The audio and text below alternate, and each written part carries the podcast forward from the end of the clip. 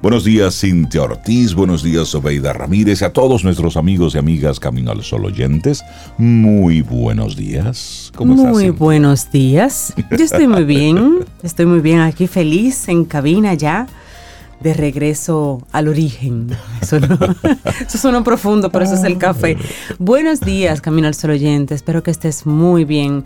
Cuánto extrañamos hablar contigo directamente aquí desde cabina. Esperamos que hoy martes tengas un lindo día, que organices tu agenda para que sea bonito, que organicemos el asunto bien para darle prioridad a lo bonito y que recordemos que este Camino al Sol te acompaña de 7 a 9 de la mañana todos los días para, para eso, para recorrerlo juntos. Así es. Ayer estaba yo pensando en el tiempo que tenemos recorriendo Camino al Sol con esta comunidad maravillosa y el tiempo pasa rápido. Ya van Por eso es que hay que hacer las cosas bien y escogidas con intención y con propósito. 10 años Así es. No es que estamos más viejos. No, somos más expertos. Al contrario, estamos más jóvenes. Pero 10 años. Estamos más jóvenes, porque es un asunto de espíritu y de actitud. En edad más viejitos, pero en actitud cada vez más comprometidos con, con arrancar bien cada mañana, con hacer de cada día y es un, una especie de compromiso renovado. Sí, sí, sí. Porque es una elección. Usted arrancar bien su mañana, eso es una elección. Usted iniciar con con buena intención, con buen propósito su día. Eso es una decisión. Eso es una decisión. Eso no, eso no vale dinero. Es decir, ahí no hay, no hay dinero que pague eso. No, no, no. Y eso está muy atado al, tema que queremos entonces em, dejarte en el día de hoy sobre la mesa, alcanzar la madurez. Claro. Porque la decisión tiene mucho que ver con la madurez. y en la madurez la persona toma decisiones. Lo tiene que ver todo. Tiene que Porque ver todo. A veces simplemente estamos envejeciendo. Y envejeciendo es cuando los años nos van pasando por encima, por arriba, pero eso puede ocurrirle a una planta, a, un, a una mascota que usted tenga, que simplemente le van pasando los años por arriba. Y esas son de las cosas que nos, que hace la diferencia en, en este plano en el que está usted, en el que estamos nosotros. Porque madurar, alcanzar la madurez, es un ejercicio diario de tomar decisiones, de comprometerse, de tener propósitos, de ir hacia adelante, de irse moviendo, de reconocerse como una persona que puede, por supuesto, ser mejor cada día. Eso es un estado de madurez. Claro. También entender que no tienes que demostrarle nada a nadie decir, no tienes que y estar que te haciendo... puedes equivocar y hacer las paces con eso porque lo haces ya desde otra perspectiva. Eso no te invalida como persona o como profesional. Es que eres humano. Exacto. Así es que hoy queremos invitarte a que alcances la madurez y que te plantees. Si tienes, por ejemplo, en un trabajo 20 años, ¿has madurado en ese lugar durante 20 años o simplemente has repetido 19 veces el primer año? ¿Mm? Hazte la pregunta, en lo que estoy haciendo, ¿qué tanto he crecido? ¿Qué tanto he madurado? Pero como persona, ¿estoy repitiendo los mismos errores de la adolescencia? ¿Estoy repitiendo los mismos errores de, de esa primera juventud? Hazte la pregunta con honestidad. ¿Estoy madurando? ¿Soy una persona madura? A eso te queremos invitar aquí hoy en Camino al Sol. Y arrancamos de inmediato. Por supuesto, hoy es Día Mundial del Turismo. Es el aniversario de la aprobación de los estatutos de la Organización Mundial del Turismo. Fue en esta fecha, un 27 de septiembre de 1970. Claro que sí, y su propósito es el de concienciar a la comunidad internacional acerca del valor social, cultural, político y económico del turismo, además de sobre cómo el sector puede contribuir a lograr los objetivos de desarrollo sostenible. En el año 2019, en consonancia con el hincapié general de la OMT en las habilidades, la educación y el empleo a lo largo del año, pues la celebración del Día Mundial del Turismo se articuló a partir de ahí con elementos relacionados con comunidad, por ejemplo, un futuro mejor para todos. Maravilloso. Bueno, y así arrancamos nosotros con música. Tenemos muchos titulares, tenemos mucha, mucha información que compartirles y como muy bien decía Cintia al principio, ya aquí en casita, durante unos cuantos días estuvimos en Cali, Colombia, participando de un Por compromisos profesionales, no digas que estábamos paseando. Ah, no, no, no, para nada, para nada. fuimos, sí, sí pero, pero paseamos bien chévere. ¿Descansamos? No, no descansamos, estamos muertos del cansancio, pero estamos muy contentos. Luego ya les compartimos un poco la experiencia, pero qué, qué interesante. Fue una experiencia muy linda ir a Cali, conocer su gente, un poco de su cultura y sobre todo ver cómo se vive en alegría, pero al mismo tiempo se vive con responsabilidad. Y eso fue una experiencia bonita que, traemos de, allá. Arrancamos nosotros nuestro programa con música. Sobe hoy sí le toca trabajar. Así es que ella, ella simplemente se, ella mandó su excusa. Pero mañana se integra de nuevo a todo el equipo de Camino al Sol. Iniciamos Camino, al Sol. Estás escuchando Camino al Sol.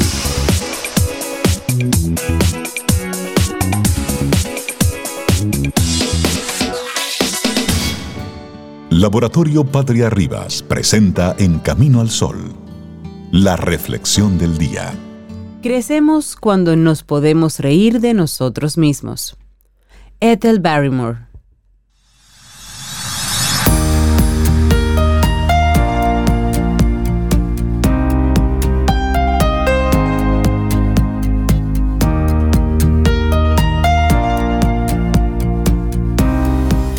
seguimos avanzando en este camino al sol. Nuestra reflexión en esta mañana.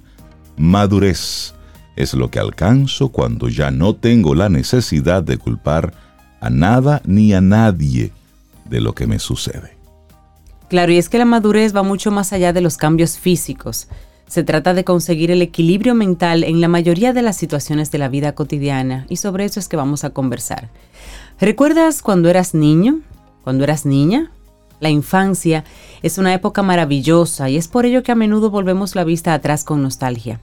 Es el periodo en el que estamos descubriendo el mundo y a la vez sentimos la seguridad que nos proporciona el cuidado de los adultos. No gozábamos de la madurez suficiente para ser responsables por nosotros mismos. Y en la infancia y en la primera juventud, son nuestros padres o cuidadores quienes se encargan de protegernos, de suplir nuestras necesidades. Y no menos importante, de tomar las decisiones por nosotros. Es por eso que crecer es una experiencia agridulce. Lo cierto es que perdemos en comodidad y seguridad, pero ganamos algo infinitamente valioso, libertad. Con el paso de los años, progresivamente tomamos las riendas de nuestra propia vida. Lo más inmediato es que trabajamos para hacernos cargo de nuestras necesidades básicas, pero hay otros aspectos de los que también tenemos que aprender a responsabilizarnos nuestros lazos afectivos, por ejemplo, o también nuestra salud mental. Esto se llama madurez. Es la forma en que manejamos esta responsabilidad donde radica la diferencia entre crecer y madurar. El tiempo pasa inexorablemente y todos crecemos, pero la forma en que nos responsabilizamos de nuestras emociones es lo que va a determinar que podamos decir que además de crecer, maduramos, porque es que aprender es Madurez es aprender a buscar soluciones antes que culpables. Eso hay que repetirlo mucho. Aprender a buscar soluciones antes que culpables. Tomar decisiones implica experimentar emociones relacionadas con el miedo a equivocarnos y con la incertidumbre. Tanto es así que a veces nos bloqueamos y nos cuesta elegir un camino u otro. Pero lo cierto es que todos vamos a equivocarnos porque cometer errores es parte del proceso de aprendizaje. ¿Recuerdas cuando estabas aprendiendo a sumar en el colegio? Al principio, hacer las cuentas era muy complicado y cometíamos muchos fallos, pero con la práctica, sumar se convierte entonces en una habilidad básica. Asumir que nos hemos equivocado conlleva un complejo proceso de reflexión y también de análisis de los hechos. Y es por ello que a veces es más fácil buscar razones externas que justifiquen entonces nuestros errores, aquí donde entra en juego la culpa, a menudo cuando encontramos obstáculos o tenemos un problema, nuestra mente se afana en buscar culpables. Tanto es así que en ocasiones incluso cuando tropezamos con un objeto inanimado, le echamos la culpa por estar en medio. Esa gente que choca con una pared, como si la pared se movió para darle. ¿Nunca te ha pasado o alguien que conoces?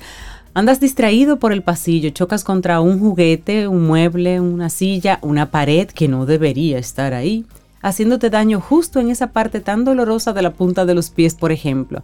Sin pensarlo, te escuchas a ti mismo criticando esa bendita pared, ese bendito juguete. ¿Quién dejó esa silla ahí?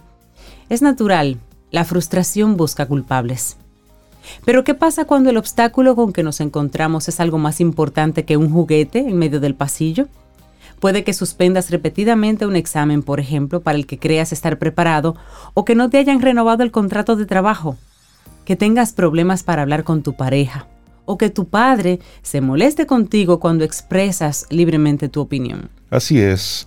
Si no reflexionamos, si nos dejamos entonces llevar por las emociones, la culpa es algo que aparece con luces de neón en nuestra mente. Puede que echemos la culpa a los demás, a las circunstancias e incluso a nosotros mismos. Pero detente un momento a pensar.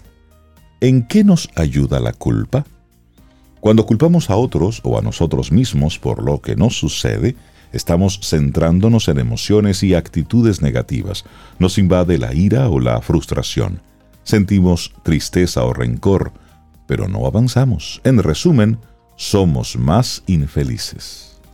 Sin embargo, si atravesamos esas emociones negativas y llegamos hasta el otro lado, nos daremos cuenta de que más allá de quiénes o qué sean los culpables, existe algo mucho más útil, emprender una acción que nos ayude a cambiar la situación. Si buscamos soluciones, estaremos mandándonos a nosotros mismos el mensaje de que sea lo que sea que ha fallado, podemos tratar de arreglarlo y vamos a trabajar en ello. Seguro que recuerdas alguna situación parecida a esta. Te ocurre algo injusto. Por ejemplo, te quemaste en un examen y tú creías que te había ido bien. Te sientes muy mal repasando en tu mente la situación. Te quejas del profesor o te quejas de ti mismo. Buscas culpables no gozas de madurez. Entonces estás estancado pensando en lo que pasó, que pertenece al pasado, y el pasado no se puede modificar, la culpa nos bloquea, pero si cambias el chip y decides hacer algo al respecto, quizás concertar una revisión, quizás ponerte a estudiar los temas en que pudiste haber fallado, quizás pedir ayuda, las emociones cambian, la frustración se convierte en motivación, madurar es aprender a pasar del primer estado al segundo.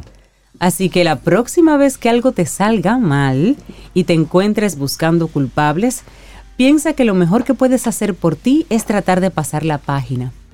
Las emociones negativas son inevitables, pero si buscamos soluciones en vez de cabezas de turco a quien se la vamos a volar, en algún momento nos daremos cuenta de que la hemos dejado atrás y estamos avanzando hacia nuestros objetivos. La madurez consiste en esto. ¿Por qué no comenzamos a trabajar para alcanzarla? Madurez es lo que alcanzo cuando ya no tengo la necesidad de culpar a nada ni a nadie de lo que me sucede. Un escrito de la periodista y psicóloga Sara Clemente y lo compartimos aquí hoy, en Camino al Sol. Laboratorio Patria Rivas presentó En Camino al Sol, la reflexión del día. La vida la música y las estrellas. En camino al sol. Camino al sol.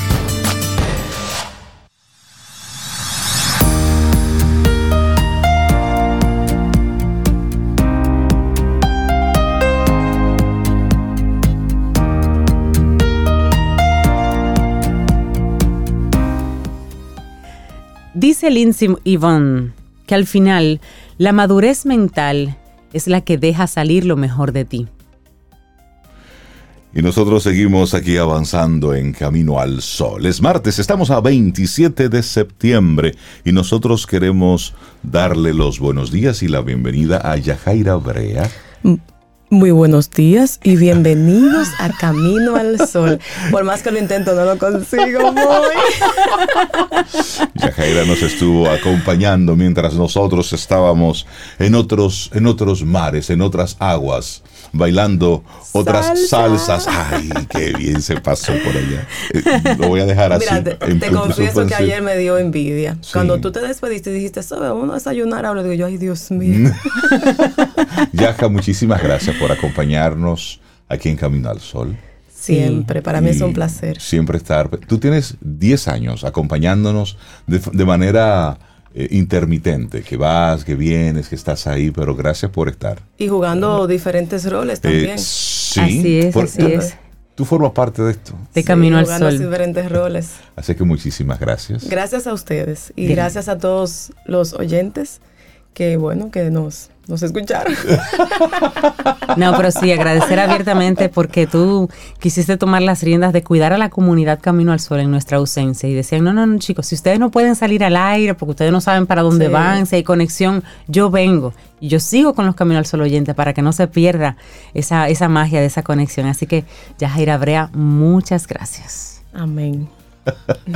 Bueno, y de inmediato le damos la damos paso y le damos la bienvenida a Delta Eusebio, escritora, profesora, educadora, presidente de la Fundación Crisálida y siempre nos invita a leer libros que nos llevan a otro estadio. Delta, buenos días, ¿cómo estás?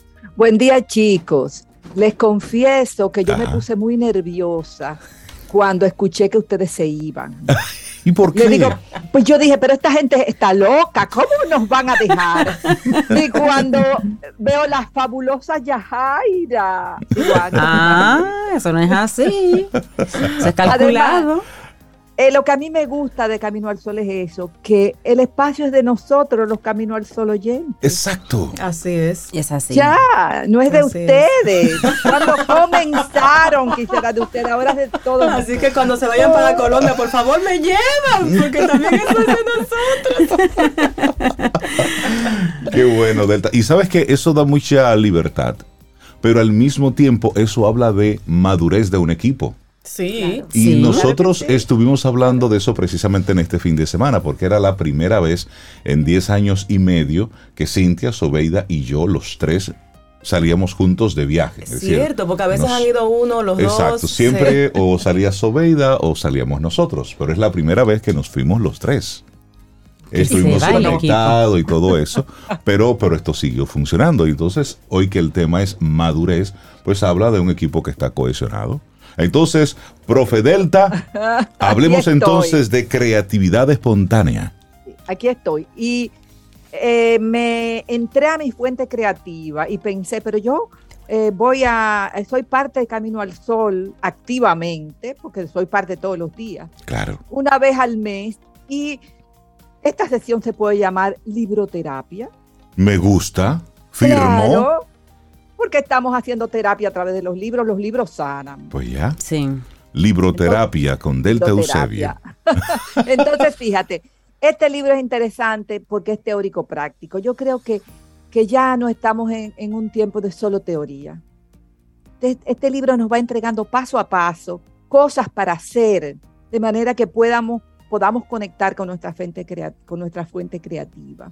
Está escrito por Tenzin Wangyal Rinpoche, que es un escritor y maestro de la tradición tibetana, fundador del proyecto Ligmincha y del proyecto Compasión. Y fue un proyecto que se activó mucho con el COVID y entregaron montones de herramientas gratis para, para apoyar a la gente.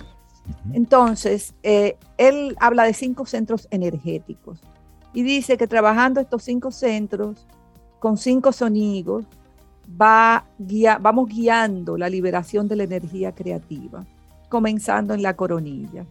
Que en la coronilla descubrimos nuestro potencial creativo y conectamos con la confianza. Él dice que, la, que eso de que la gente habla de que yo no soy creativa, aquel sí es, no, no. Que la, la creatividad es mucho más que un despliegue de capacidades o talentos específicos.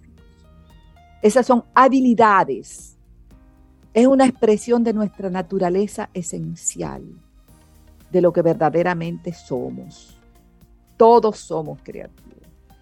Todos Podemos hacer- somos creativos y, y- Todos. y lo dices como una afirmación, pero yo te lo pregunto, Delta.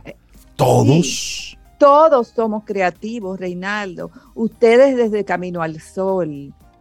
La mamá de una amiga mía desde bizcochos. Ella hace unos bizcochos fabulosos. Tengo otra amiga que tiene una habilidad para las plantas. Siembra cualquier cosita Ah, sí. y se le da, pero de una manera impresionante. ¿Y a qué se debe, Delta, que la creatividad la asociamos única y exclusivamente a las, a las áreas ligadas al, al arte. a la cultura? porque eso es lo que nos han enseñado, eso es lo que nos han vendido desde pequeños. O sea, tú para ser creativo tienes que ir a Bellas Artes. Exacto. Y no es así. Para yo madurar ciertas habilidades que ya tengo por naturaleza, yo voy a la Escuela de Bellas Artes. Pero ya yo lo tengo dentro. Entonces, aprender a liberar ese, esa fuente, ese potencial entonces, este maestro nos, hay miles de métodos. En este momento, el que estamos trabajando es el de Tenzin Wangual Rinpoche. Sencillamente, él trabaja con estos cinco, cinco centros energéticos. Te lleva a la coronilla, a visualizar la coronilla. Ellos tienen un conjunto de sonidos que le llaman sílabas guerreras en cada centro hay un sonido. Y mira, Reinaldo, yo lo he probado. La, vibración del sonido es impresionante. Cuando este libro llegó a mis manos, yo digo, déjame ver si, pues, a mí me gusta saber, probar. Si tú me dices, mira, eh, el bizcocho de zanahoria es bueno, yo lo quiero probar antes de recetarlo. Entonces yo estoy, estaba sacando un proyecto y me senté a hacer lo que este maestro dice. Visualicé el centro de la coronilla, emití el sonido y vi mi proyecto, el que yo quiero, el que yo necesito. Y liberé, conecté con mi energía creativa. Entonces logré apertura y autoconfianza. Vi, o sea, conecté con mis bloqueos, porque a veces tú te dices, eh, yo no sé hacer esto bien, eh, tengo, te genera angustia, entonces hay que conectar con eso. Nosotros tendemos a empujar la angustia hacia afuera. No, no, vamos a conectar con la sensación. ¿De dónde viene? Y ahí tú te das cuenta que no es, no es que me bloquea, no es el recuerdo que mi mamá se pasó la vida entera diciéndome que yo no sabía hacer las cosas bien, de que mi maestra me, catalogaba de inepta, no, es quien me bloquea y soy yo misma. Entonces yo empiezo a trabajar esas creencias y entro en el segundo potencial creativo, que es la conciencia. Ser consciente de mis dones y mis talentos y ser consciente de por qué no los expreso, por qué no puedo expresarlos. Y este centro de la conciencia radica en la garganta. Ahí mm. está mi valía innata. Entonces conectar con ese valor que yo tengo como ser humano. Paso al tercer potencial creativo que es la inspiración en el centro del corazón. Es el centro del gozo, de la compasión. Nosotros hablamos mucho de compasión, pero siempre es hacia afuera.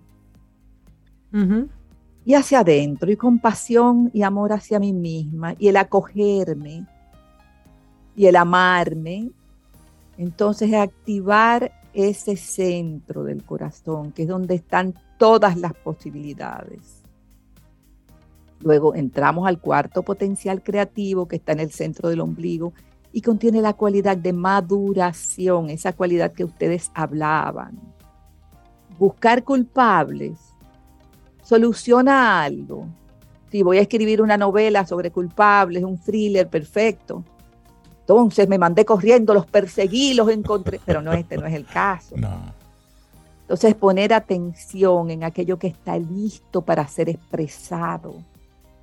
Es madurar lo que quiero entregar y el empujón y la fuerza que necesito para sacarlo afuera, porque los niños hay que opujarlos para tenerlo de forma natural o a una cesárea, pero el niño no se puede quedar adentro. Eso se mueve, se empuja. Hay que forzarlo. Claro, eso pasa con muchos proyectos que se quedan dentro de nosotros.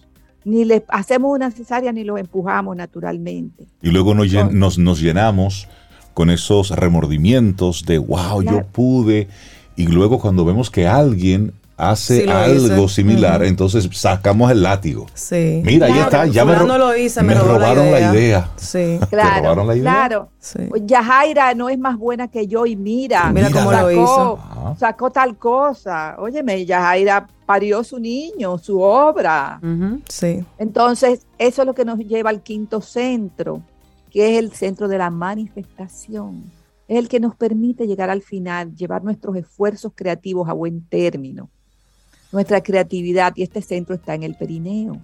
Entonces hay todo una, una propuesta, en cada capítulo hay una meditación para conectar con esos centros, para encontrar los obstáculos, para ver el quién me bloquea, para entrar en la identidad de dolor, porque todos tenemos dentro identidad de dolor, que es la, el, el tratar de evitar conectar con eso que, no, que nos mol- molestó, que nos dolió, que nos hizo sentir inseguras, ansiosas, menos que otros. Entonces, a veces al no conectar con esa identidad, lo que hacemos es que nos victimizamos, pobre de mí. Claro, ustedes tienen muchas oportunidades, yo no tengo mi familia, dónde nací, la escuela en que fui. No, no, no, no. Si prestamos atención a las sensaciones corporales, a las emociones, a los pensamientos, poco a poco ese dolor se va liberando. Y vamos a sacar el dolor, conectamos con él. Cerré los ojos, me acordé de cuando en la escuela se burlaron de mí, me dijeron gorda o flaca o estúpida. Reviví la emoción, entonces cojo papel y lápiz, escribo, cojo lápices de colores y hago rayones de colores si no sé dibujar, cojo revistas y pego y hago un collage, libero ese dolor. Abro las puertas para que entre la creatividad, para que entre lo, lo nuevo. Abro las tres puertas que son la del cuerpo, la del silencio y la de la mente. Si ustedes se ponen a reflexionar, la cantidad de esfuerzo físico que hemos realizado para hacer muchas cosas y que seguimos realizando y a veces no deseamos hacer eso, pero somos incapaces de detenernos. Sí. Simplemente ya vamos en ese piloto automático. Claro, y hay cosas que tú tienes que hacerlas por obligación, Claro. o sea, sí, pero hay otras que no. Entonces, el propósito de la puerta del cuerpo es enseñarnos a descansar en la quietud, encontrar nuestro ritmo de quietud. La puerta del silencio, que también es la puerta del habla. Tú sabes el tiempo que le hemos dedicado a expresar nuestra opinión para ser escuchada, reconocida, para ser amada, para ganar. Entonces, si dejamos que se libere este esfuerzo, ¿qué pasaría? Entonces nos desprendemos de la tendencia a criticar, a categorizar, a juzgar. Y nuestra creatividad puede expandirse. La puerta de la mente, el considerable esfuerzo que hemos dedicado a recordar cosas que no necesitamos. Dolores, penas, besos de novios antiguos. Hay que borrar. Ya, dele a delay y ya. Sí, sí, sí, sí, Hay que, hay que borrar. Hay, hay gente que tiene siempre una serie de recuerdos que lo tiene para ese momentito en el que necesita ah, machacarse las Sacar el látigo. Sí, sí, sí. Entonces, y yo recuerdo y Y le da, comenzamos. sí, y da sí. play. Y es como si sintiéramos Delta algún tipo de placer en eso. Sí, sí. Sí, entonces tenemos que limpiar la casa para que la, la creatividad fluya a borbotones, es como un geyser, como las matas de mango en Baní, en tiempo de mango. ¿Cómo así, Delta? Sí, tú vas, tú coges para Baní en tiempo de mango y te huele de que te vas acercando a esas matas. Diantre de él. Sí, así Qué mismo gráfico. es. Sí. Viajé hasta allá. Así mismo es nuestro árbol de la creatividad. Entonces vamos a abonarlo, vamos a, quitar esos monólogos que tenemos, esa imaginación de, de esas cosas malas que van a ocurrir, no ese yo no puedo. Tomemos píldoras, hay píldoras para todo ya, entonces vamos a, a llevar la píldora del gozo a nuestro organismo, la píldora del silencio, del reconocimiento, la píldora de la liberación. Solamente cerremos los ojos un momentico y hagamos conciencia del espacio interior nuestro, de la riqueza que hay en este espacio. Yo creo que con esto de creatividad espontánea, Delta nos lleva a ese otro estadio en el que nosotros asumamos con responsabilidad todo esto y sobre todo eh, que veamos el impacto que eso tiene en nuestro día a día, que soltemos el piloto automático y comencemos entonces a ir activando esos diferentes disparadores que nos llevan entonces a tener una vida más plena. Claro, y, y hacernos la pregunta, ¿he apreciado el regalo que me ha sido dado, que es la vida? ¿He expresado mis dones? ¿Qué necesito hacer para sentirme completa y plena? No es solo sacarme la loto. es conectar con la fuente de la creatividad. Claro, ver las posibilidades del momento, del aquí y ahora. Porque, ok. ¿Cuáles son? Tengo esto y ahora qué voy a hacer con ello. Y luego, se y, luego se convierte entonces en el gran problema. Claro, esa es la loto del día. Exacto. Delta Eusebio. Es la posibilidad. Muchísimas gracias, Delta, por regalarnos este libro. Vamos a, a recordarlo cómo se llama el, autor el, y dónde la gente lo puede conseguir, si es posible que esté disponible en nuestro país. No, lamentablemente no está disponible en, San Amazon. no, pero lo bueno se busca donde esté. Así que se Claro, no, San Amazon lo envía. Claro, yo cuando salí con Brad Pitt tuve que desplazarme hasta donde él estaba para salir. todo es válido. Todo es válido, ¿verdad? Creatividad espontánea, meditaciones para manifestar tus cualidades positivas. Ese es el título del libro que nos propone hoy Delta Eusebio. Delta, un gran, gran abrazo. Un abrazo y nada, una maravillosa semana. Igual, para ti. Igual, para, ti. Un fuerte abrazo. Ten un buen día, un buen despertar. Hola. Esto es Camino al Sol. Camino al Sol.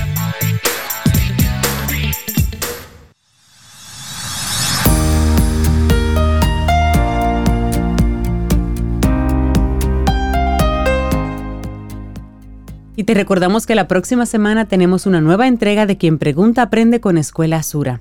Ese segmento maravilloso donde conversamos junto a especialistas sobre temas como riesgos, tendencias, seguros, fortaleciendo así nuestros aprendizajes juntos. Así que no te lo pierdas. Quien Pregunta Aprende con Escuela Azura.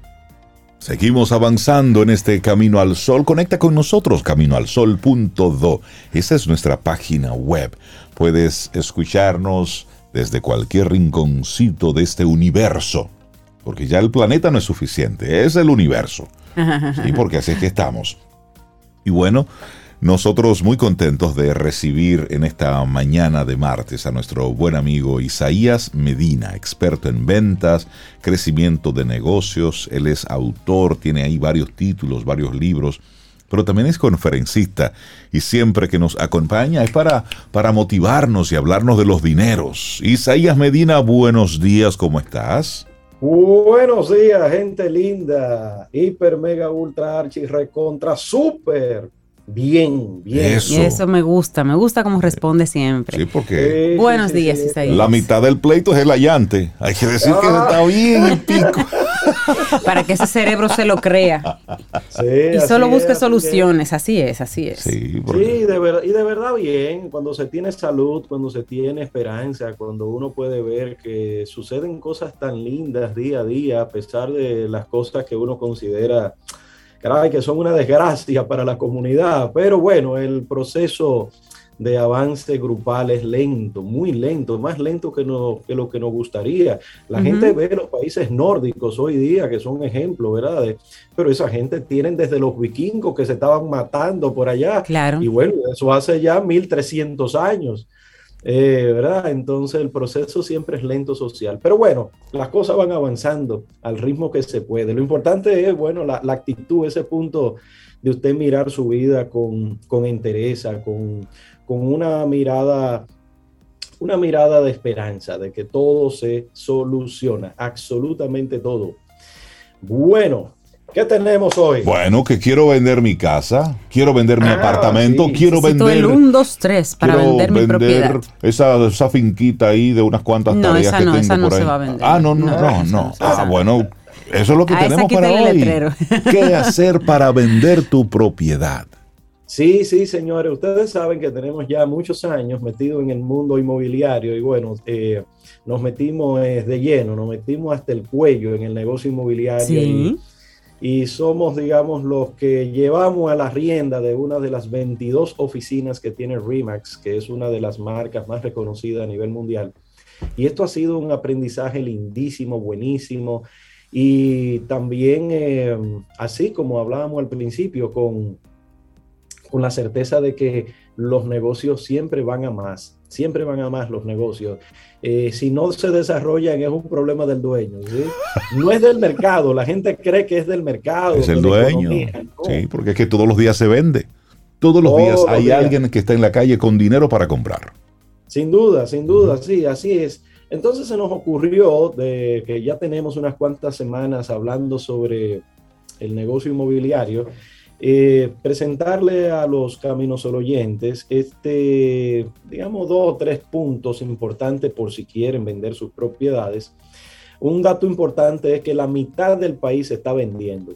¿Cómo y que la otra mitad? mitad, si usted le hace una oferta, Está se con- la vende también. Ajá. Es decir, Ah, wow. Usted tiene una propiedad, pero hay otros también que están vendiendo su propiedad. Con lo cual, usted necesita algún tipo de estrategia que no es muy complicada, es hasta de sentido común, que es lo que le voy a plantear. Por ejemplo, el punto uno es siempre apoyarse en un profesional de las ventas inmobiliarias.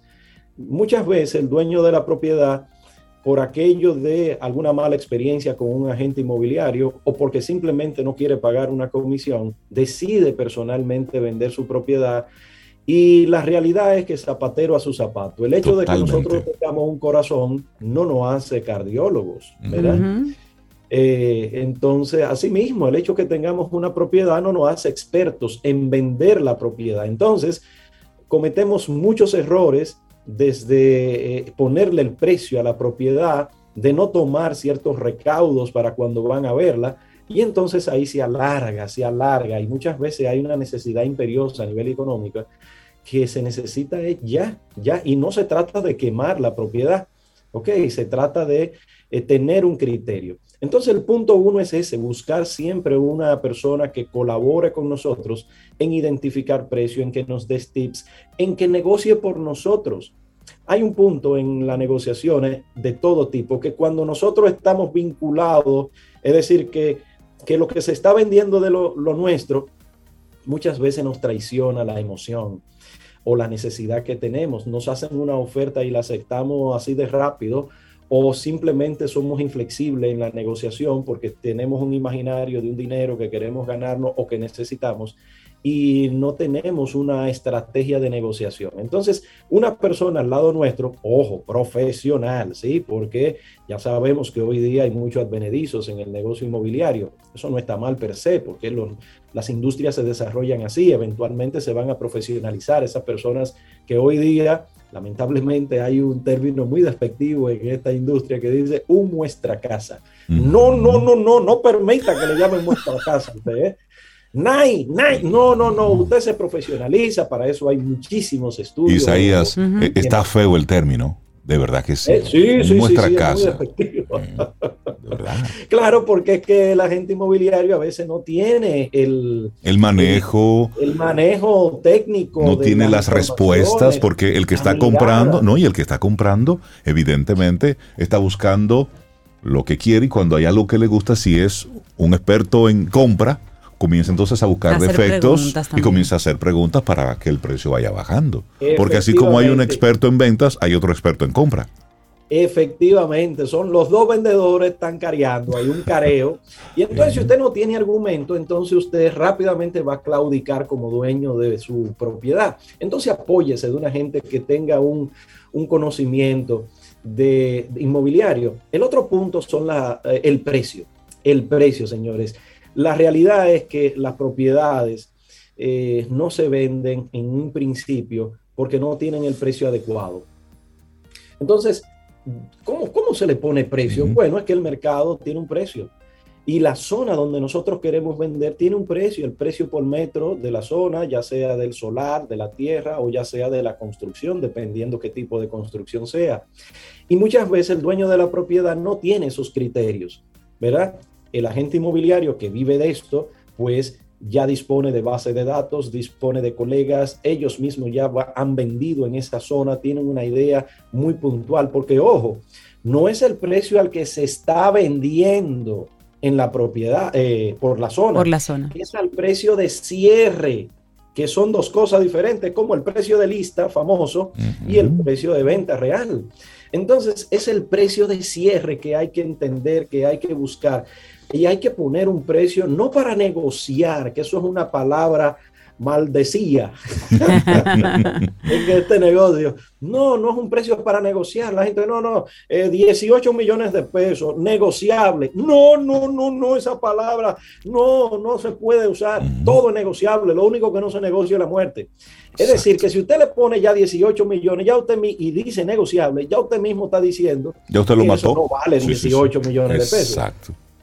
Entonces, el precio es para vender es un precio que siempre es negociable, por supuesto. Hay gente que me dice, el tema es ahí que el dominicano pide rebaja de todo y hay que, perfecto, pide rebaja de todo. Pensemos un monto que sea interesante, ni siquiera para resolverle los problemas a usted, que esa es otra historia de cómo es que muchos dueños de propiedades ponen precio, sino el precio al que deba venderse esa propiedad. Es decir, estás diciendo que hay personas que ponen el precio de acuerdo al tamaño del lío que tienen. Así, sí, sí, sí, así, eso es así.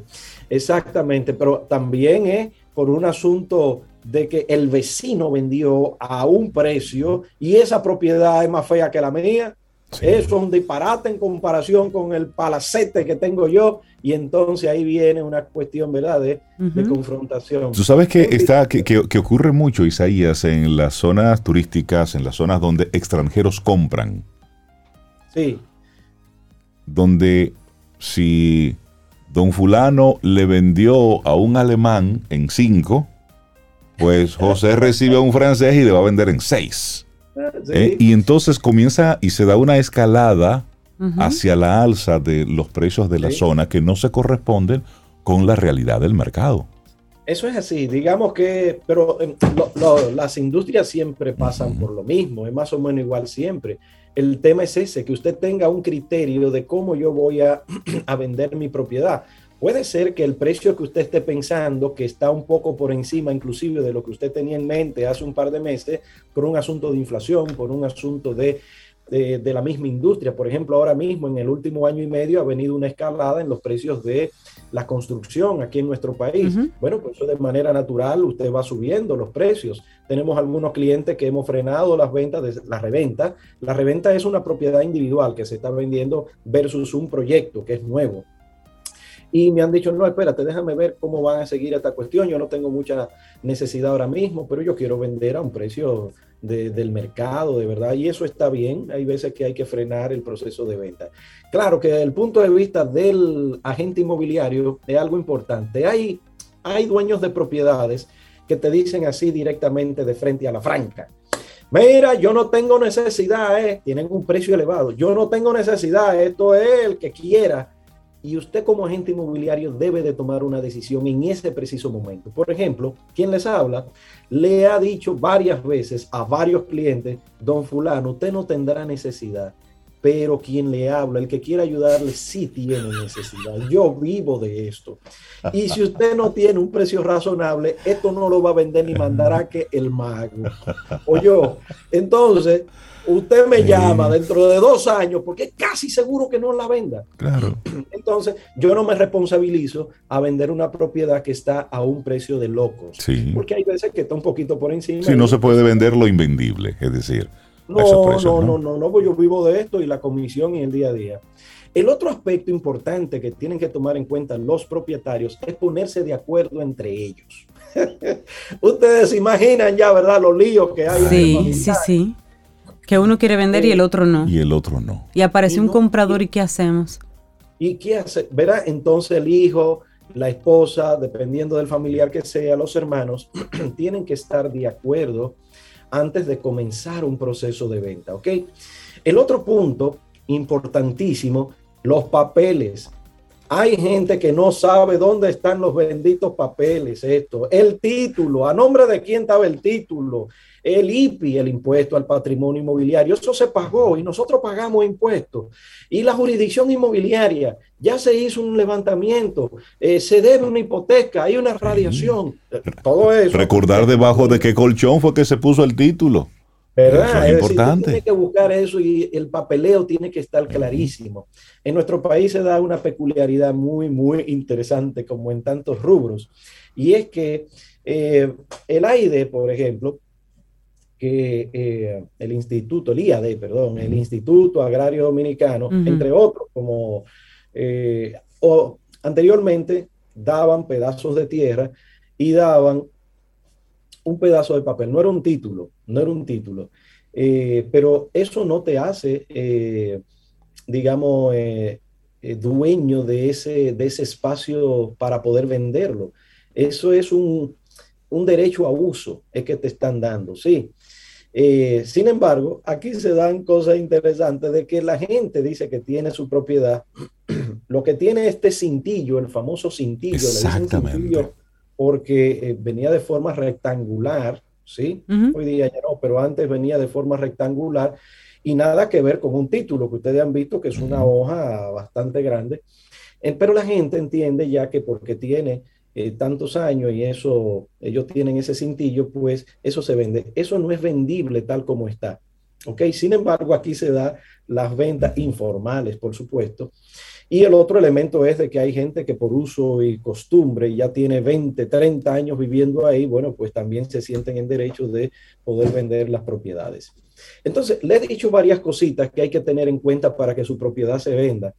Una última, para cerrar, hay varias más ponga la casa bonita, lávele la cara. Por favor. Mire, la cantidad de casas y apartamentos que están en ventas así, en esos sitios de venta, cuando tú ves la toalla tirada aquí, este closet abierto con el reguero, dice, pero no se tomaron dos minutos de la habitación con la cama para arreglar un poquito esa visual. Sí inaceptable. Entonces son cosas lógicas, ¿verdad? De que si usted fuera a comprar una propiedad, usted le gustaría ver las cosas arregladas, bien bonitas. Es decir, si usted está en venta, tómese el tiempo de arreglar, eh, quizás para cuando vaya a tener la visita de venta. Sí, claro, claro. naturalmente y tienen seis muchachos y es una locura, pero que va a ver la propiedad. No, espera, estamos a lavarle la cara a esto, vamos a arreglar esto internamente. Claro. Algunos tips que son importantes cuando vayan a visitar su propiedad, apartamento, casa, abra todas las ventanas, que entre la mayor cantidad de luz posible.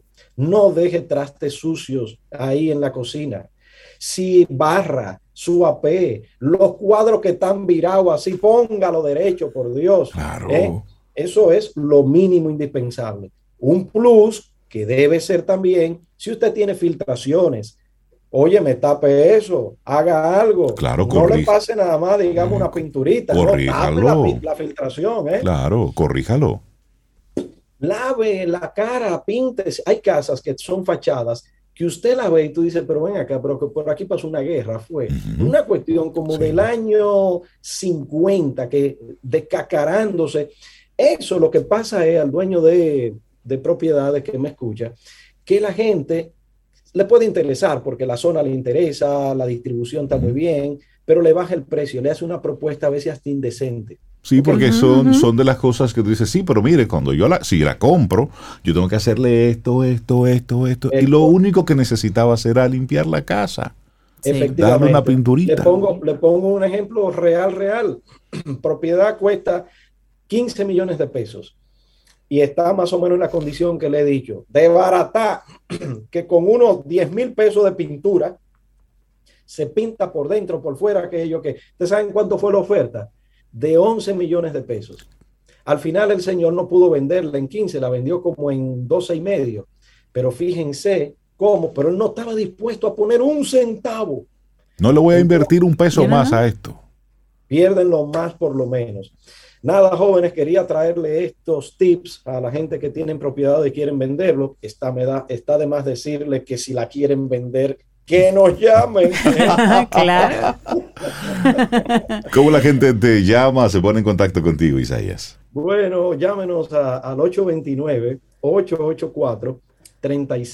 829-884-3600. Ese es nuestro celular y estaremos muy contentos de ayudarlos. Finalmente le digo que hay un taller que tenemos ya una primera sesión, estamos haciendo la, la, la versión número dos, es el taller para aprender a invertir en inmuebles. Excelente. usted los, los criterios que necesitas tener en cuenta para poder invertir en inmuebles, ya sea para revenderlo y ganarte la plusvalía, ya sea para generar un ingreso pasivo con, los, con las mensualidades, ¿sí? Tenemos un taller que dura unas 6, 7, 8 horas presencial que los va a ayudar a entender ese mundo. Si eres agente inmobiliario, te va a ayudar también para el speech de ayudar. Y si tienes tú el deseo de comenzar en el mundo de las inversiones inmobiliarias, esto te viene súper bien. Y este es un momento ideal para hacerlo en nuestro país. Buenísimo. Isaías Medina, muchísimas gracias.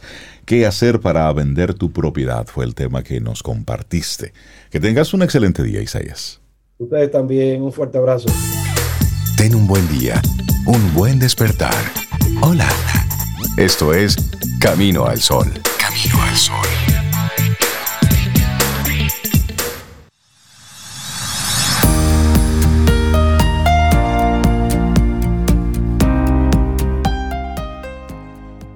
Se requiere bastante gracia y madurez simplemente para perdonar, pero cuando lo haces, se abre un lugar entero a la sanación. Elizabeth George. Muchísimas gracias por conectar con nosotros y también, bueno, pues gracias por los mensajes que nos envías a través de nuestro número de teléfono, al 849-785-1110. Ahí tenemos la aplicación de WhatsApp y siempre les leemos y escuchamos sus mensajes. 849-785-1110. 1110.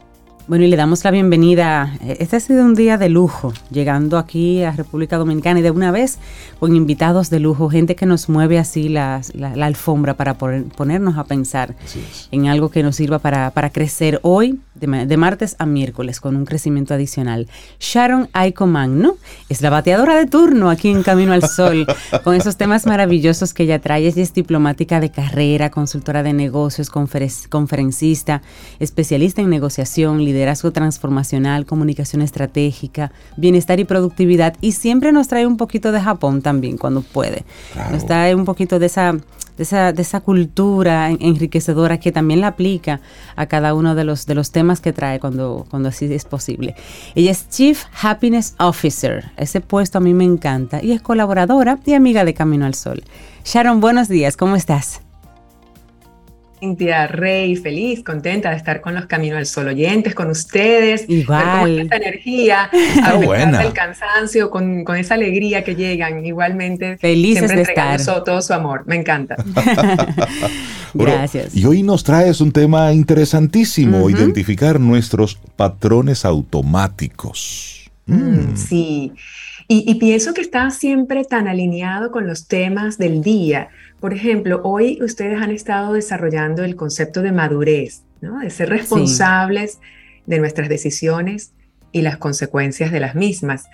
Y justamente este tema de identificar nuestros patrones mentales y cómo podríamos no solamente identificarlos, sino tratar de modificarlos, a mí me resulta fascinante, porque justamente conectado con bienestar y productividad, tanto en el plano personal como profesional, arranca por cómo pensamos, cómo tomamos decisiones y cuáles son las acciones que, son, que surgen como consecuencia de esas decisiones. Entonces hoy quisiera explorar un poco qué es un patrón mental, en qué consiste, cómo surge y sobre todo, hay tantos temas aquí que desarrollar, pero sobre todo compartir con los Camino al Sol oyentes cuatro tips, cuatro ideas o cuatro herramientas que nos pueden ayudar a modificar, a cambiar, a reemplazar algunos patrones mentales que ya no nos son útiles. Así que abordemos ese tema. Me parece muy bien. Bueno, con relación a los patrones, cuando hablamos de patrón, probablemente quienes trabajan con, costura rápidamente identifican que el patrón es aquello que nos sirve de modelo, de guía, para sacar nuevos eh, objetos o nuevas cosas en función de ese modelo original. Entonces tiene mucho que ver, por supuesto, con la repetición. Y justamente los patrones mentales, las maneras en que pensamos, y en consecuencia también nuestros hábitos surgen de la repetición. Surgen en principio como respuesta a un estímulo, algo ocurre en, nuestro entorno, nosotros generamos una respuesta, la respuesta es relativamente positiva o segura en un momento dado, en un contexto dado, y empezamos a repetirlo. Esto surge por dos cosas. Una, eh, y siempre positivo, una es el ahorro en términos de energía que genera el tener un hábito automático porque no tenemos que pensar, claro. simplemente ocurre. Entonces hay un ahorro de, desde el punto de vista cognitivo, hay un ahorro importante. También hay un ahorro o una mitigación de los posibles riesgos. Cuando nosotros tenemos hábitos y repetimos patrones, ya sabemos lo que va a ocurrir. Hay un, un efecto predecible y en consecuencia seguro, con menos riesgos. Y ahí es donde yo creo que nos tenemos que enfocar, o al menos quisiera yo enfocar este espacio hoy en la mañana en Camino al Sol, en que como mitiga riesgos, como evita peligro y nos sentimos seguros, muchas veces esto está asociado a nuestros grandes miedos, a los miedos que de alguna forma hacen que nuestras decisiones y nuestros comportamientos no sean todo lo, eh, con, con, toda la iniciativa, la proactividad, la pasión que quisiéramos a veces tener, pero justamente por el temor por evitar riesgos y mantenernos en lo seguro, nos amarramos a esos patrones mentales. Entonces hoy vamos a, sacudir un poco algunos de esos patrones mentales y pensar con estas cuatro herramientas que quiero compartir, cuáles de esos patrones me han sido útiles, me sirven, porque las consecuencias que se generan, yo las aplaudo y me siento bien con ellas, pero cuántas veces justamente por evitar el riesgo, por temor a consecuencias no deseadas, nos mantenemos en una zona de confort que no nos permite expandir nuestro potencial, lograr nuestros sueños, hacer las cosas que queremos. Y de hecho, una de las cosas que me, disparó la curiosidad respecto a este tema es que yo escucho muchas personas, muchas personas, espero que no sean muchos los Camino al Sol oyentes que estén allí, que postergan sus sueños, que siempre están diciendo, bueno, algún día, más adelante. Cuando me gusta la playa, pero solamente una vez al año. Sí, sí, sí, sí, es cierto, es cierto. Esperemos que los caminos inteligentes no estén ahí. tener ahora un perro. Correcto, correcto. Exacto. tantas cosas que vamos dejando para después y pensamos que en algún momento en nuestras vidas las condiciones ideales van a aparecer, pero si no han aparecido esas condiciones ideales, en los últimos cinco años, los últimos diez años, nunca voy a la playa, no tengo los animales que quiero, eh, quiero generar ahorros desde el punto de vista de, mi salud financiera.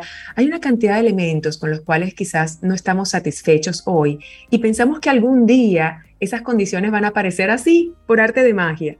Pues yo creo que la reflexión que tenemos todos que hacer es que mucho de lo que vivimos hoy, los resultados que tenemos hoy, las condiciones que tenemos hoy están dadas en gran medida por muchos patrones mentales nuestros que nos han acompañado por muchos años. Entonces, por supuesto, cualquier cambio que queremos hacer, no lo dejemos para 5 o 10 años después. Empecemos ahora a revisar y a reflexionar.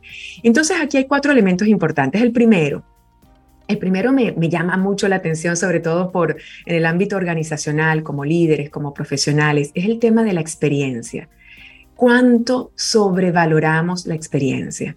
De hecho, cuando los procesos de selección, vemos los currículums de las personas y hacemos las entrevistas, pensamos, bueno, cuánto, cuánto conocimiento tiene la persona en términos de títulos, pero también cuál es la experiencia. Y cuando no tiene mucha experiencia, a veces pensamos, hmm, quizás no tiene habilidades para esta posición. Y siento que, que, en términos generales es posible que estemos sobrevalorando la experiencia. Y aquí hay dos anécdotas de dos gurús que son, bueno, mis mentores y mis guías. Uno es Stephen Covey. Stephen Covey dice que muchas personas eh, comentan, bueno, yo tengo 20 años de experiencia en, un determinado, en una determinada área. Y Covey contesta, bueno, muchas veces lo que ocurre es que no son 20 años de experiencia, sino un año de experiencia repetido 20 veces. Es decir, Eso pasa la mucho. persona Exacto, nos mantenemos en el mismo Exacto, y repitiendo exactamente lo mismo de hace 15 años. Las mismas actitudes, el mismo comportamiento. Exacto, 15 años, 20 años haciendo lo mismo. Entonces realmente, y aquí acompaño entonces al doctor John Maxwell, él dice que la experiencia en sí misma no es realmente lo que contribuye a nuestro crecimiento, es detenernos una vez que algo ocurre, por ejemplo, después de un programa Camino al Sol, nos detenemos, reflexionamos y pensamos qué salió bien y qué puede mejorar. Recibo feedback, eh, tomo nota y hago pequeños ajustes. Es allí donde la experiencia empieza a contar, porque hay un momento de reflexión. Entonces, no es solamente contar el tiempo, los años, sino valorar la pausa, la reflexión y también, por supuesto, los cambios que vamos haciendo en el camino. Entonces, primer punto respecto a patrones mentales, vamos a revisar aquellas áreas en las que nos sentimos muy cómodos, la experiencia, estos elementos en los que ya yo siento que soy un pez en el agua. Segundo tip importante, y esto, Cintia, te va a encantar. Esto es una historia pequeñita que quiero compartir. Siempre que yo me siento presionada porque me piden algo y yo no sé si decir que sí o que no, pienso en la historia que leí sobre una niña que se llama Cintia. Es una historia mm. preciosa. Es una niña que eh, su papá le promete que van a irse a una ciudad nueva porque él tiene una convención, unas reuniones de negocios, y que al final de todas esas reuniones ellos iban a compartir una noche mágica. Iban a pasear, iban a comer helados, la iban a pasar muy bien. La niña se va con mucha ilusión a ese viaje. El papá durante todo el día en el centro de convenciones, reuniones, reuniones, reuniones, Cintia acompañándole, y ya termina el día, ya ella está contenta porque terminaron las reuniones, y él se encuentra con un viejo amigo y se abrazan y bueno, tanto tiempo sin verse y el viejo amigo le dice, wow, vamos a salir a cenar esta noche, tú, Cintia, mi esposa y yo vamos a ir al mejor restaurante de la ciudad. Y el papá de Cintia dice, esa idea me parece genial. Se imaginarán a Cintia. Cintia con el corazón apretado, ¿cómo es eso que después de meses soñando con, con esta salida con mi papá?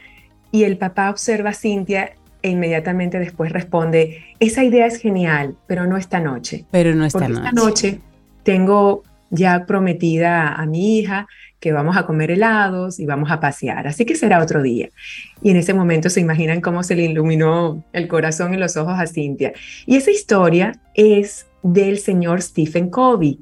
Su hija mm. Cintia cuenta esta historia después que falleció, comentando que Stephen Covey siempre fue muy coherente con sus mensajes.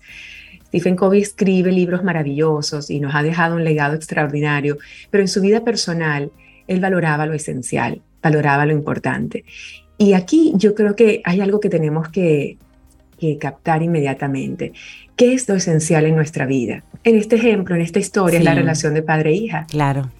pienso que hay muchas cosas en nuestra vida que son esenciales y tienen, la mayoría de las veces tienen mucho que ver con nuestras relaciones más cercanas y no siempre la ponemos en primer lugar. Qué lindo. Y este romper patrones automáticos es cuántas veces nos imbuimos en el trabajo, los workaholics, o cuántas veces decimos no tenemos tiempo y vamos postergando lo que realmente es esencial.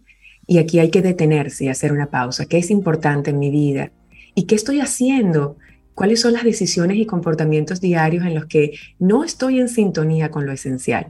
Así que ese es el segundo punto. Esa historia me encantó y bueno, conecté contigo, Cintia, pensé en ti. Hermosa, gracias. Bueno, pero hay otro tip por ahí. Sí, la tercera, el tercer tip tiene que ver con nuestros dolores y nuestras necesidades. Esta es una pregunta muy sencilla y a la vez muy profunda. Y, preguntarles a, todos nuestros Camino al Sol oyentes y a ustedes, Cintia Rey, ¿qué nos insatisface? ¿Qué, ¿Qué no nos gusta de nuestra vida?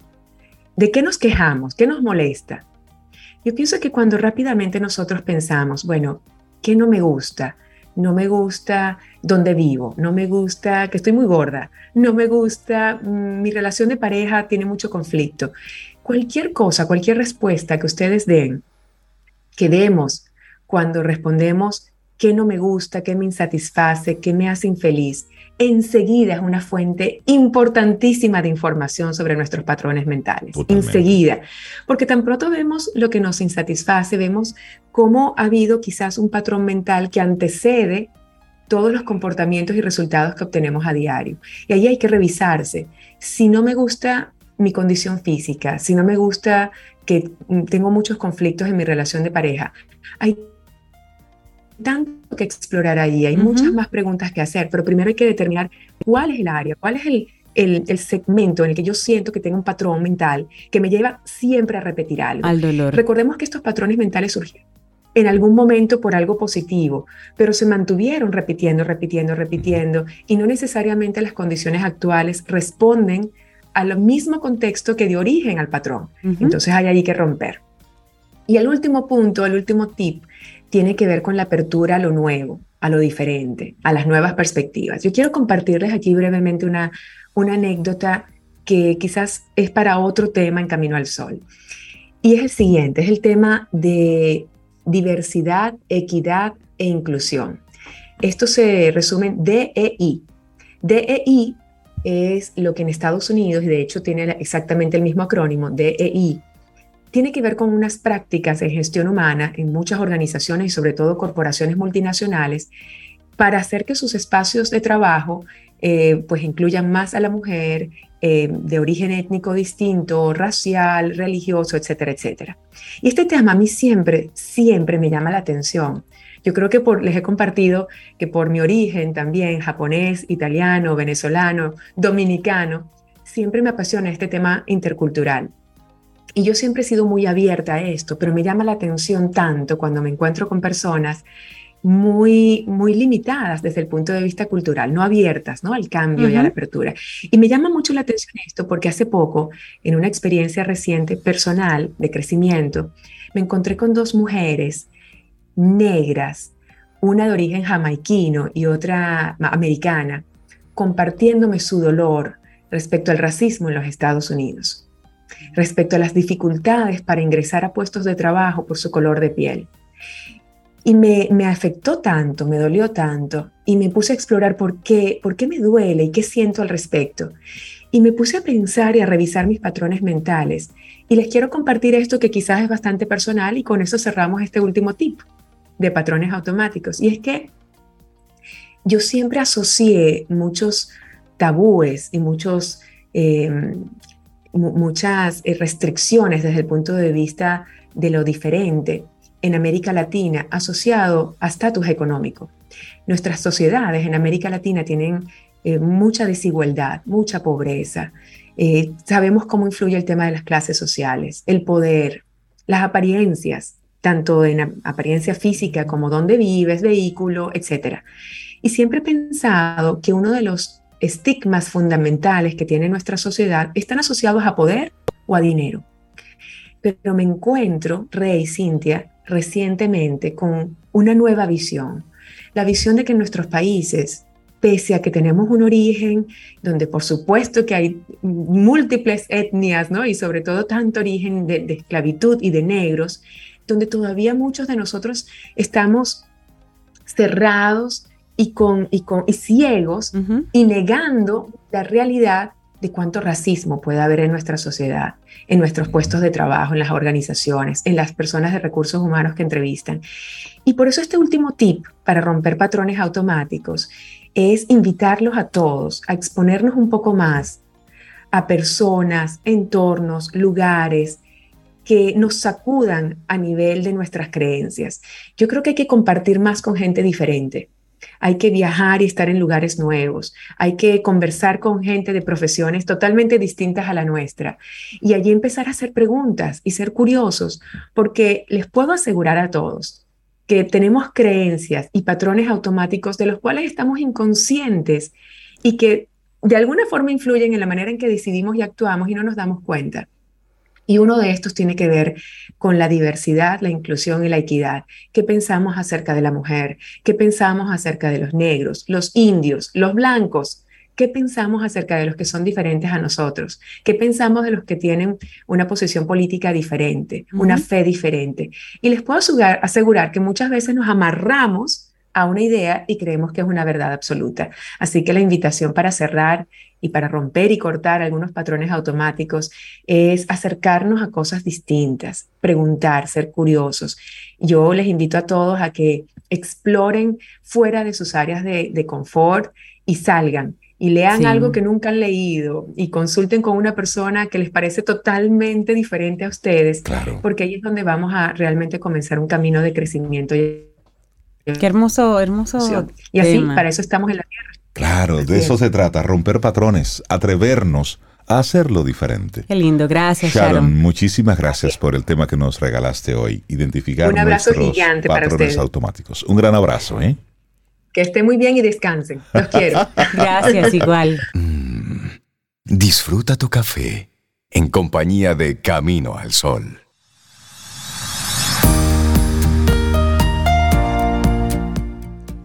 Te recordamos que nuestro tema central en el día de hoy ha sido la madurez. Y esta siguiente frase de Rob Raymer dice, crecer es un duro negocio, es un negocio del corazón. Crecer duele, es así. Y nosotros seguimos avanzando en este camino al sol. Estamos a 27 de septiembre, es martes. Pero ¿sabes qué? El próximo 29 de septiembre de este año, esto es el martes, miércoles, el, El jueves. jueves. estará presentándose Discriminada Mm. en Chao Café Teatro. Y para tener todos los detalles, le damos los buenos días y la bienvenida a la actriz Ulda Couple. Buenos días y bienvenida, Ulda. ¿Cómo estás? Hola, buenos días. Qué rico escuchar esa voz. eh, tan así como- con esa voz como que te, tras- te traslada. Necesito que, me, necesito que me mande un audio para ponerlo todos los días. Un muy buenos días, Hulda. Hola, bien. Bienvenida, Camina al Sol. Qué bueno tenerte con Gracias nosotros. por la oportunidad. Hablemos de Discriminada. Sí, cuéntanos. Sí, discriminada es una joven de 44 años, de Altagracia, que es de Cotuí y por no ser muy agraciada físicamente, por el físico y la edad, pues no consigue trabajo. Entonces, Cualquier Eh, realidad con la, ¿verdad? Sí, cualquier parecido con Parecido la realidad. con la realidad. mm. Pura coincidencia. aunque muchas personas no lo creen, eh, porque a lo mejor no, ha pasado, no han pasado eso, pero hay mucha discriminación Ujú. con el físico y la edad laboralmente. Bueno, en el segmento anterior con Sharon, precisamente ella cerraba hablando sobre la discriminación, precisamente. Ujú, Esto sí, es- de, eso- verdad que, de verdad que sí. ¿De quién Este es? monólogo. Ah, ok, es un monólogo, muy bien. Es un monólogo. Quien es la directora es Marina Fría. Y esa historia real, pues la vamos a llevar al, al teatro este jueves. O sea que es inédito. El jueves es el estreno real de Discriminada. Nadie la ha visto, Sí. nadie la ha escuchado. Mm. ¿Qué te llevó, No. Ulda, a, a escribir esto? Mira, eh, yo comencé haciendo un en vivo un día eh, sobre el maltrato de la mujer. Eh, la persona pensa- pensaban que a mí me había pasado porque se parecía muy real. Me llegaron muchísimas historias de mujeres que han sido maltratadas. Luego me llegaron otras historias. Entonces comencé a recibir historias de diferentes casos y esta fue una de ellas. Eh, fue una de ellas, de una persona, y dije, bueno, vamos a llevarlo al teatro porque yo lo hago por Instagram. Y lo hacía para mí, para mis seguidores. Y de mano de Marina Fría, pues Marina pues tomó ese argumento y lo convirtió entonces en una pieza teatral. ¿Qué representa entonces para ti como, como actriz este monólogo? Mira, eh, yo he aprendido mucho con Altagracia, eh, porque aunque no tenga la edad de Altagracia, todos vamos a llegar a esa edad y vamos a darle gracias a Dios. Así es. porque es verdad. Entonces, eh, mm, qué desagradable eh, sería cuando yo llegue a los 44, 45 años, que yo no tenga trabajo y que a mí no me quieran eh, eh, dar el trabajo por, por mi edad, porque prefieren una persona más joven, de 28 años, de 25, que no se le quite el mérito, ¿entiendes? Claro. Pero, ¿cuántas mujeres, o sea, en la misma situación de Altagracia? Me puse en los zapatos de ella y de verdad que Altagracia para mí es una súper luchadora porque se tuvo que, se impuso y tuvo que mezclarse y hacer algunas cosas de la sociedad para ser aceptada. O sea, al final ella fue aceptada, pero tuvo que entrarse en la... No la puedo contar. Exacto, Porque sin No, pero spoilers. sí. El que quiera tener los detalles en Chao Café Teatro. Esto será el 29 de septiembre. ¿Una única presentación, Ulda? Sí, hasta ahora como es la primera pieza teatral, eh, que aunque yo estoy con Ramón y Miguel, pero en el teatro, siendo Ujú. monólogo, es la primera, vamos a tirar esta sola, luego entonces vamos a abrir otra función y vamos a llevarla a Bonao también. Ay, qué Sí, bueno. Tenemos pensado hacer varias porque yo soy de Bonao y obviamente no puedo dejar a Bonao gacho. Por supuesto. No, y es un mensaje realmente global. Pero vamos a empezar por aquí, en Chao Café Teatro, este jueves 29, discriminada. Las personas que estén interesadas, ¿hay espacio todavía? ¿Pueden ir a, a Chao a comprar su boleta? Sí, pueden ir, eh, pueden eh, entrar al, al link de Chao o al link de mi perfil de una actriz y ahí tengo también los detalles.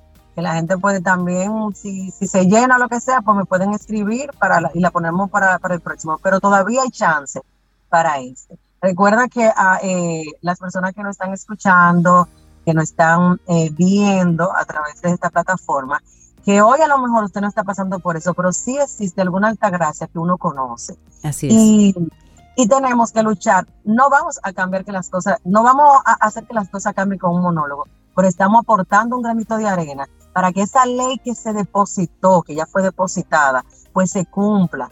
Y en este país, pues, pues el gobierno asuma cirugía bariátrica por obesidad, por salud. Hay muchas niñas que, aunque yo no lo voy a mencionar ahí en el monólogo, que tienen los senos muy grandes, de 12 y 13 años, y tienen las espaldas que están desbaratadas, porque son tan grandes los senos y no tienen la condición económica para tú hacerte una cirugía, porque para eso es estética, porque el seguro no te lo cubre. Cuando es algo, que una, es, es algo que es Que impacta tu vida, que hay no una- es, que no es por, por Hay una diferencia salud. muy marcada entre estética y salud. Que exacto. no se Entonces, quiere visibilizar. Tanto por el seguro, por el seguro médico, que está muy limitado. Claro. O sea, yo, yo he visto niñas, señores, en este proceso con esos senos que, que- y tienen la espalda desbaratada, cosa horrible. Y apenas Sí, todo 13 eso es. Claro que Sí, sí. sí, sí. Y vamos a, vamos a recordar que entonces Gracias por visibilizarlo. Ulda estará presentándose este 29 de septiembre con Discriminada. Textos de Ulda Capel y Marina Frías. La actuación en este monólogo de Ulda Capel bajo la dirección de nuestra querida Marina Frías. Les va a ir muy bien. Sí, sí, y, sí. Gracias. y les felicito éxitos. por, por visibilizar este tema, por ponerlo Gracias. y convertirlo en un tema por- de conversación. Gracias por apoyar y gracias por ser portavoz y por esta oportunidad de esta plataforma. Claro que sí, Hulda. Un gran abrazo. Mándenme, mándenme al, al, al celular una nota de voz para yo levantarme con ustedes dos. Buenos días. Muchas gracias por ello. Un abrazote, Un Hulda. gran abrazo. Bueno, nosotros así llegamos al final de nuestro programa Camino al Sol por este martes, mañana miércoles. Si el universo sigue conspirando, si usted quiere y si nosotros estamos aquí, tendremos un nuevo Camino al Sol. y esperamos que hayas disfrutado del contenido del día de hoy. Recuerda nuestras vías para mantenernos en contacto. Hola arroba caminoalsol.do. Visita nuestra web y amplía más de nuestro contenido. Caminoalsol.do Hasta una próxima edición. y pásala bien.